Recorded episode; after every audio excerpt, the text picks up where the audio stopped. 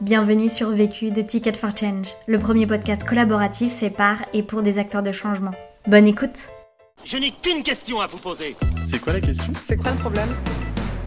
Vécu À chaque galère, des apprentissages. Vécu, des retours d'expérience pour gagner du temps et de l'énergie. Je suis Clémence, j'ai 33 ans, je vis à Paris. Mon métier, c'est consultante en organisation pour le secteur public et en parallèle de ça, je suis présidente d'une association que j'ai fondée, l'association Innovation citoyenne en santé mentale, qui organise les 15 et 16 octobre prochains le premier festival dédié à la santé mentale des jeunes adultes, le festival Facette. La question. Comment s'entourer d'une armée de bénévoles quand on est seul dans son projet Le vécu. L'été dernier, quand l'idée a émergé, pour le coup, j'étais vraiment toute seule, puisque j'étais dans euh, ma petite chambre, j'étais en train de faire un stage de yoga. J'en avais parlé à personne. À vrai dire, moi-même, mon parcours, je n'en parlais à personne, si ce n'est mes thérapeutes. Et évidemment, j'ai quand même pas eu la prétention de me dire qu'un festival, j'allais pouvoir l'organiser toute seule. Donc, il a fallu me projeter vers la constitution d'une équipe bénévole parce que j'avais pas non plus d'idée de modèle économique qui pourrait être viable aussi rapidement que je le souhaitais puisque je visais vraiment une première édition à l'automne 2022. L'association a été créée en décembre dernier et elle compte aujourd'hui 63 membres, tous bénévoles, avec un conseil d'administration de 13 personnes et un bureau de 7 personnes. On a une communauté sur un Slack où il y a à peu près 120 personnes et on a une newsletter qui aujourd'hui est diffusée à à peu près 600 personnes. Premier apprentissage. D'abord, embarquer les troupes en connaissant chaque membre de l'équipage. J'avais déjà lancé, dans le cadre de mon précédent projet, une newsletter qui était à la fois presque un journal d'entrepreneuriat c'était aussi une newsletter qui présentait les activités de cette euh, communauté que j'animais précédemment. Quand euh, j'ai décidé d'arrêter mon projet précédent et de lancer le festival, eh bien, je me suis dit, euh, c'est une communauté qui me suit. A priori, s'ils reçoivent encore la newsletter, c'est qu'ils se sont pas désinscrits hein, et le bouton pour se désinscrire est bien visible. Donc, en fait, je vais continuer dans cette logique de journal de bord et je vais leur expliquer la transition que je suis en train de faire. Donc, j'ai gardé cette newsletter en leur disant, coucou, je suis rentrée de vacances euh, et je lance un nouveau projet. C'est euh, le festival de la santé mentale. J'aimerais bien en discuter avec qui veut. Donc faites-moi signe. J'ai passé du temps boire pas mal de café et prendre pas mal de goûter avec chaque personne qui rejoignait la communauté.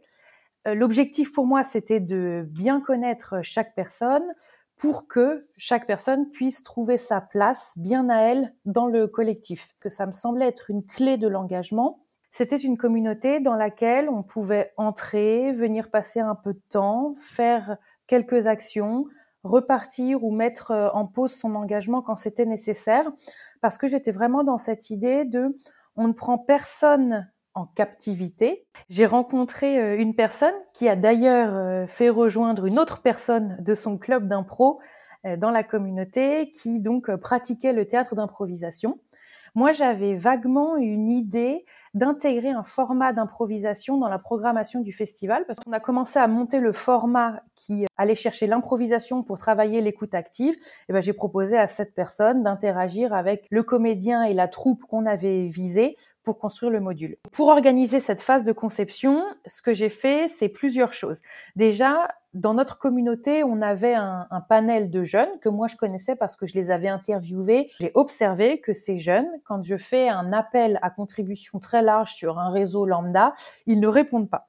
Donc en fait, je suis allée leur proposer individuellement de participer à ces ateliers en leur expliquant concrètement ce qu'on allait faire, comment on allait s'y prendre et quels seraient les, les attendus. Faut quand même préciser que c'est des ateliers qui les ont réunis le samedi matin en visio de 10h à midi, donc l'enjeu n'était pas euh, petit. Donc voilà, donc ça c'était pour le recrutement des jeunes et ce que j'ai fait systématiquement, c'est leur dire propose à des potes si euh, ils ont envie de venir pour déjà élargir le champ et puis encore une fois qu'ils se sentent vraiment engagés dans ce projet. En fait, quand ils proposent à un pote de venir travailler sur le festival, ils sont le meilleur ambassadeur du festival. Pas oublier que l'objectif, c'est que les 15 et 16 octobre, il y ait un festival qui ait lieu. Donc on est dans quelque chose de très opérationnel. Ce qui s'est passé, c'est que quand on a créé l'association, il y a eu euh, beaucoup de personnes qui se sont euh, présentées, qui ont participé à l'Assemblée générale constitutive, une vingtaine, je crois. Donc on a eu tout de suite un conseil d'administration. Euh. Ceci dit, personne ne s'est présenté pour être au bureau de l'association. Donc moi, ça m'a laissé un petit peu perplexe.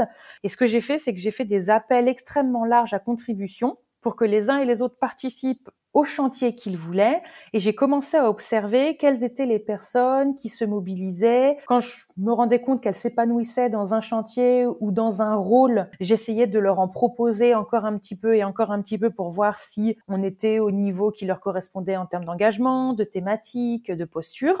Et progressivement, j'ai observé que ben, finalement, il y a des membres qui ont euh, pris des, des vrais rôles et de manière assez spontanée. Eh bien, j'ai écrit à un petit groupe d'entre eux parmi ceux qui étaient soit les plus actifs, soit dont je pressentais que ça pourrait avoir du sens qu'ils soient dans une des deux instances, leur proposer qu'ils candidatent, donc il n'y avait aucune obligation, pour le conseil d'administration ou pour le bureau. C'est ce qui nous a permis d'avoir un conseil d'administration renouvelé sur la base de candidatures et aujourd'hui un bureau avec cette personne.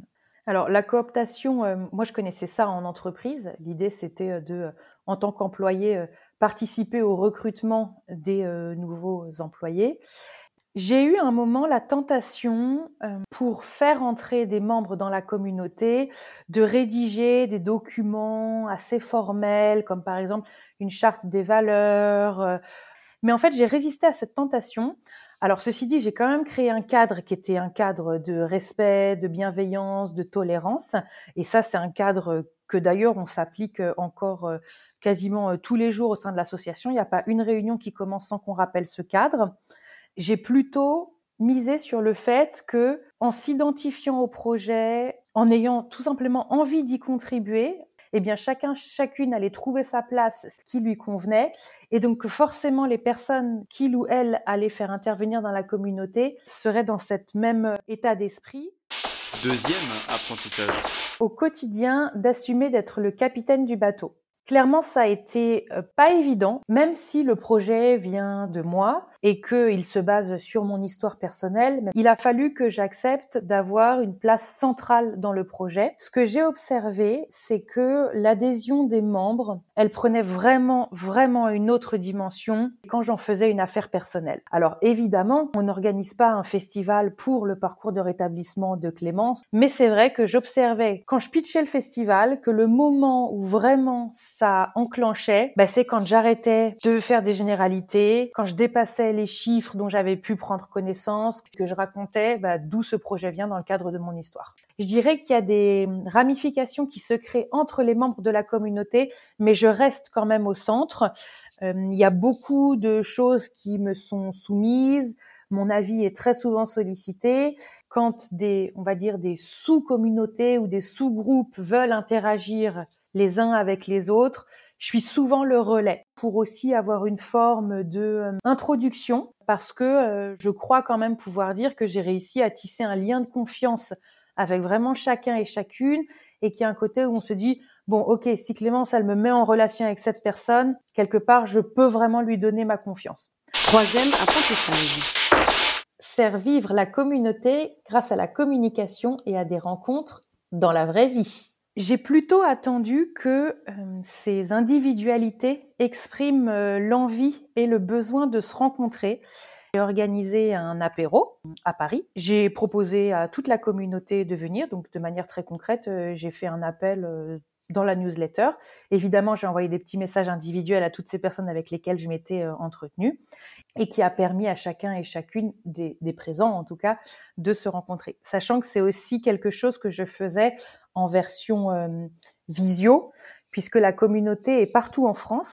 Suite à la première rencontre, eh bien, ça a été euh, vraiment un moment fondateur pour travailler en tant que collectif. Ce que j'avais fait, c'est que j'avais préparé euh, quelques petits éléments de réflexion pour pas que euh, on se retrouve juste comme ça à se regarder, à se dire bon bah qu'est-ce qu'on fait? Donc il y avait quand même un socle commun sur lequel euh, ils pouvaient échanger. C'était qu'une proposition.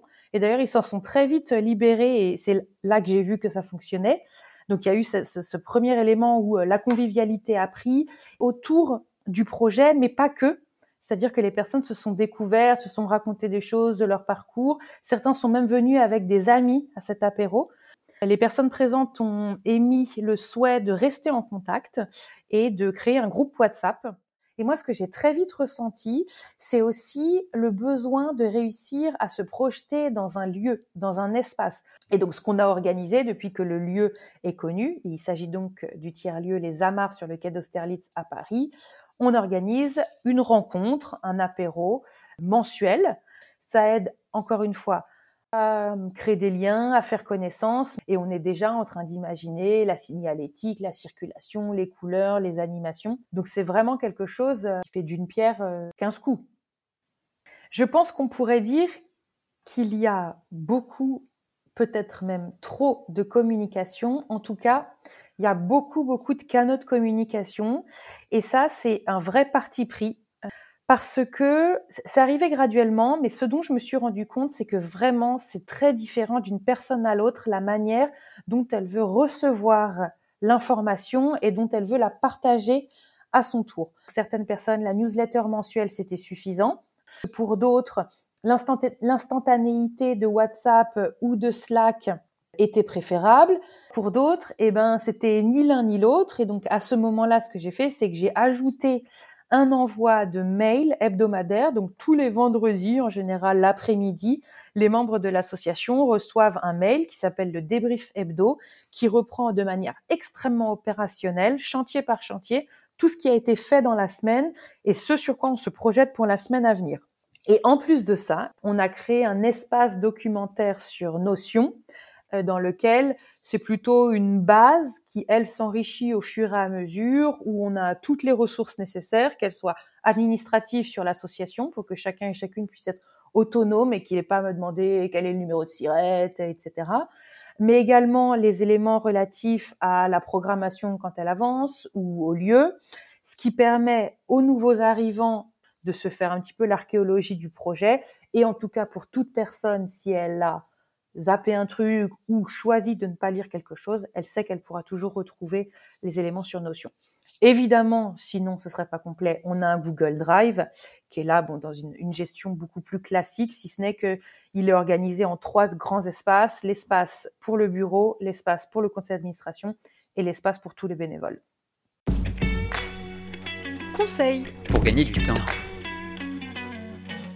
Ce qui me fait gagner du temps, c'est de planifier au maximum mes tâches en utilisant mon calendrier électronique et notamment en intégrant dedans toutes les deadlines qu'il faut absolument que je respecte. Conseil pour gagner de l'énergie. Ce qui m'a fait gagner de l'énergie, c'est d'être le plus lucide possible sur mon efficacité et quand je sens que je ne suis pas efficace ou que je suis en train de me perdre dans plein de directions, de complètement arrêter ce que je suis en train de faire, de passer à toute autre chose, une activité pour me détendre par exemple. L'autre question Sur cette euh, question du euh, lâcher prise et euh, maintien du contrôle, c'est un vrai exercice que je fais formellement parce que intuitivement c'est pas trop dans ma nature de lâcher prise. Hein. Moi je suis une consultante ancienne contrôleuse de gestion. On n'est pas dans un contexte professionnel, c'est un contexte associatif, on est tous bénévoles. Profitons justement de cette liberté que l'on a de peut-être rater des choses, peut-être les faire moins bien que s'il fallait les commercialiser. Et donc moi, je me suis en gros dressé une liste de points sur lesquels je ne lâcherai pas prise parce que ça pourrait mettre le projet du festival en péril. Très concrètement, les demandes de financement, je ne lâche pas prise. Il est inimaginable pour moi qu'on loupe la deadline d'une remise d'appel à projet ou demande de subvention. En revanche, sur d'autres chantiers, par exemple, quand j'ai euh, un bénévole euh, qui euh, me dit qu'il aimerait lancer un chantier sur la production d'outils de vulgarisation scientifique sur la santé mentale, ben là, moi, je donne complètement carte blanche. Si il y a un moment où le chantier doit s'arrêter parce que c'est plus juste, parce que c'est trop compliqué, moi, je ne vais pas forcer les choses. Ce podcast a été réalisé par Charlène Amo. Sophrologue et communicante de formation, c'est aujourd'hui dans l'accompagnement de la santé mentale qu'elle se lance avec un projet de plateforme nommé 17h le dimanche qui permet à tous et à toutes d'être orientés vers la bonne pratique et le bon spécialiste pour que cela devienne aussi simple que de choisir son dentiste. Si tu es arrivé jusqu'ici, c'est qu'a priori tu as aimé ce que tu as écouté. Alors n'hésite pas à t'abonner, à nous laisser un commentaire et une pluie d'étoiles sur Apple Podcast. Et si tu souhaites toi aussi réaliser tes propres podcasts, rendez-vous sur notre site ticketforchange.org où tu trouveras l'accès à notre formation en ligne. À la semaine prochaine. Vu, Vécu. vaincu. Pour plus de vécu, clique vécu.org. Je voulais te dire, euh, tu sais, on, on a tous nos petits problèmes. Vécu.